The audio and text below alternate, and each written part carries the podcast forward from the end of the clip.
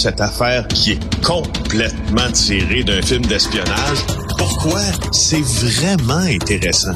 On peut pas dire l'inverse. Donc, la drogue, c'est non. Un journaliste d'enquête, pas comme les autres. Félix Séguin. Alors, Félix, il y a eu des réactions euh, à ton reportage qui a été diffusé à JE vendredi. Oui, il y en a eu beaucoup de réactions. En fait, euh, il y a même eu un communiqué de presse émis par l'entreprise Ricova qui en était le sujet en après-midi, vendredi. Euh, un communiqué qui voulait réagir donc aux révélations de notre bureau d'enquête dans le journal de Montréal et à l'émission JE aussi qui n'était pas encore diffusée, faut-il le mentionner. Alors, euh, je te replace le jeu. Tu te rappelles? Euh, l'émission JE, notre bureau d'enquête faisait état de euh, soupçons et regarde qui vient dîner de euh, trafic de stupéfiants qui pesait sur le géant des déchets Ricova à Montréal. Hein, Ricova qui et cette entreprise qui recycle une bonne partie des matières que vous mettez dans votre bac vert à Montréal. Alors, deux corps policiers, Sûreté du Québec, GRC, les soupçonnent d'avoir trempé, dans du trafic de cocaïne. Alors, d'abord, il faut dire que euh, Ricova nie tout, mais tout en bloc. Euh, vraiment. Euh, et, ils affirment qu'il n'y a rien de ça qui est vrai. Ils affirment aussi que des questions leur ont déjà été posées, posées en ce sens-là et que euh, ils avaient affirmé à ce moment-là que c'était des mensonges. Et ils affirment toujours, d'ailleurs, que ce sont des mensonges, bien que euh, les affirmations sont largement documentées par des des rapports policiers. Alors voilà pour la réaction de Ricova, vraiment son patron, hmm. Domenico Coulibriale, là. C'est euh, aussi, je rappelle, Richard, que notre tribune euh, sert aussi à ça. Hein, quand tu publies une, grosse enquête euh, pour lesquelles tu as demandé, bien sûr, aux principaux protagonistes beaucoup de réactions et tout ça, et que les réactions, ben, se font attendre quand elles arrivent, c'est de, c'est de, de de bonne guerre de, ben les donner. Alors, je veux vraiment ben spécifier. non, non, c'est bien sûr que c'est tout à fait normal de transmettre ces réactions-là. Super dossier aujourd'hui de Jean-François Cloutier sur Garda en Afghanistan. Ben oui, je voulais saluer la, la qualité du travail de Jean-François Cloutier parce qu'en fin de semaine, j'ai lu ce dossier-là avec euh, euh, beaucoup, beaucoup d'intérêt parce que c'est un dossier euh, des employés afghans qui ont travaillé avec des Canadiens qui qui nous atteint un peu tous, je pense. Euh, et là, Garda World, tu sais, qui était très, très présente, hein? euh, cette filiale de, de, sécurité à l'étranger de l'entreprise canadienne Garda. Mais là, Garda est extrêmement euh, en fait, est dans de beaux draps, est critiqué pour ah avoir lâché, laissé des employés afghans, parce qu'on employait plusieurs Afghans, bien sûr, à Kaboul, à Kandahar, à d'autres endroits. Et euh, là, elle suit les critiques. Et pendant que Québec vient d'investir 300 millions dans Garda, euh, on n'est plus en contact avec euh, les fixeurs afghans. Alors, c'est des ex-employés de Garda World en Afghanistan qui ont parlé à Jean-François Cloutier, puisqu'ils disent essentiellement qu'ils craignent pour la sécurité de leur famille depuis le retour au pouvoir des talibans. Ben oui. Euh, ben oui, ben oui c'est ça. Écoute, ça, Félix, ça me fait penser aux Harkis euh, pendant la guerre d'Algérie. Hein. Ce sont les Algériens qui ont aidé l'armée française, hein, qui ont aidé l'armée française à combattre les indépendantistes algériens. Et finalement, quand l'Algérie a obtenu son indépendance, les Français ont retiré leur armée et les Harkis se sont fait massacrer, littéralement, parce qu'ils étaient considérés comme des traîtres. Oui, et plusieurs d'entre eux vivaient en Kabylie, entre autres. Euh, et euh, et je, je, je, me rappelle une lecture où euh, on avait fait là où les, forces, les nouvelles forces de sécurité avaient fait un run de marée en Kabylie et c'était soldé par des dizaines puis des dizaines et des dizaines de morts. Regarde ce qui se passe.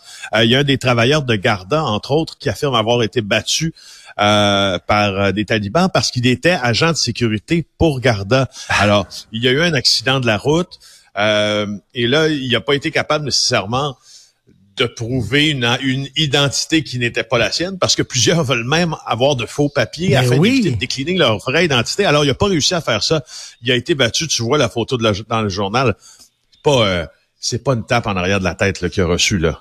Il a été battu. C'est incroyable. ces gens-là travaillent pour euh, une firme occidentale. On va vous protéger, faites-vous en pas. Tout à coup, c'est la débandade. Les talibans reviennent au pouvoir. Merci beaucoup, les boys. Merci de nous avoir aidés. On retire nos billes. Nous autres, on s'en revient ici. Mais les autres, ces gens-là, on les laisse là.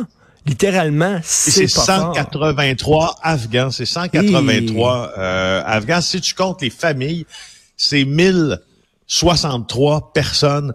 Euh, et ça, c'est un rapport qui a été publié le mois dernier, dernier euh, par plusieurs ONG. Et là, tu vois, tout le monde veut quitter le pays, tout le monde est... Puis, sais-tu qu'est-ce qui, qui est encore plus attristant là-dedans? C'est qu'ils sont obligés de supplier, puis de se mettre à genoux pour avoir seulement un traitement qui devrait leur être réservé. Il dit, je, te cite, s'il vous plaît, s'il vous plaît, je vous en supplie, portez nos voix silencieuses aux autorités. Eh, écoute, garde World, je sais pas si tu as vu les derniers états financiers, là, sortez-les de là, that's it. Point. Ben, c'est ça, tu sais, les harkis, là, quand l'armée française s'est retirée d'Algérie, ils nous ont dit, donnez-nous la nationalité française, qu'on quitte l'Algérie, qu'on puisse entrer en France. Et on leur a dit, on veut pas de vous ici, bonne chance se sont fait massacrer. C'est épouvantable. Ces Afghans-là qui nous ont aidés, qui ont travaillé pour nous, on devrait dire, ben, venez-vous-en. Venez-vous-en. Votre vie est en danger. La vie de votre famille est en danger. Absolument pas. Écoute, sur un autre, un autre sujet, euh, j'ai regardé quelques épisodes de Dahmer, la fameuse série sur euh, Jeffrey Dahmer sur Netflix avec mon fils. Et que c'est glauque. Ouh oh. là là! J'ai terminé la série hier. J'aimerais savoir tes impressions. Eh, écoute, j'ai pas vu toute la série. Là. Euh, euh, euh, j'ai vu entre autres, parce qu'à la toute fin, on parle de John Wayne Gacy, ce, ce, gars-là qui se déguisant en clown, le clown, pour tuer des, des, jeunes. Et tu vois un des meurtres de John Wayne Gacy. Et c'est extrêmement graphique, là. J'ai trouvé ça. Est-ce qu'on, est-ce que vraiment c'est nécessaire de montrer quasiment dans le détail euh, la torture que ces victimes-là ont subie? Je sais pas. Je pose la question. Sérieusement, je me suis posé la question. Euh, oui, je me suis posé la question si le, cinéma servait à ça là, dans, dans certains cas. Puis là, quand tu parles de la torture, quand on parle de Jeffrey Dahmer, attention, là, c'est du cannibalisme, de la nécrophilie. Il y a quelques scènes bien amenées, il y a quelques scènes bien tournées. Écoute, le gars creusait des trous avec une drill, il creusait des trous dans le crâne de ses victimes et il versait de l'acide dans le trou. Euh, Écoute, je te, dirais que je vous dirais que plus la plus euh, je te plus la cervelle avance, plus la série avance, euh, et, et, plus ça se ça s'assoit cette hmm. euh, cette affaire-là, et puis on passe à d'autres niveaux de lecture de, la, puis l'image est un peu moins forte, puis ça s'adoucit. Mais les premiers épisodes, Écoute, d'après moi, c'est un peu trop. Honnêtement, d'après moi, ça. Et vraiment, là, c'est ces bouts-là, là, écoute, moi, j'ai trois enfants. Les trois sont des fous de true crime, ce qu'on appelle des true crime. Là. Ouais, ouais, euh, Ils écoutent des séries documentaires, ils écoutent des balados. Hein. On en a ici à Cube Radio des balados dans les bibliothèques de, de, de faits de criminels. Et euh, il y en a beaucoup de gens qui sont friands de ça. Là. En tout cas, c'est euh, ben c'est assez spécial, c'est assez graphique, là, mais bref, Dahmer, il faut vous accrocher et avoir le cœur extrêmement solide pour Allez-y, mais allez-y mollo. oui, c'est ça. Mais mettez sur pause de temps en temps et euh, mangez, mangez pas de la cervelle de mouton en écoutant ça. Merci beaucoup, Félix Séguin. bonne, journée. Oui, c'est ça. On te laisse aller voter toi-même et on se reparle demain, Félix Séguin du Bureau d'enquête de Québécois.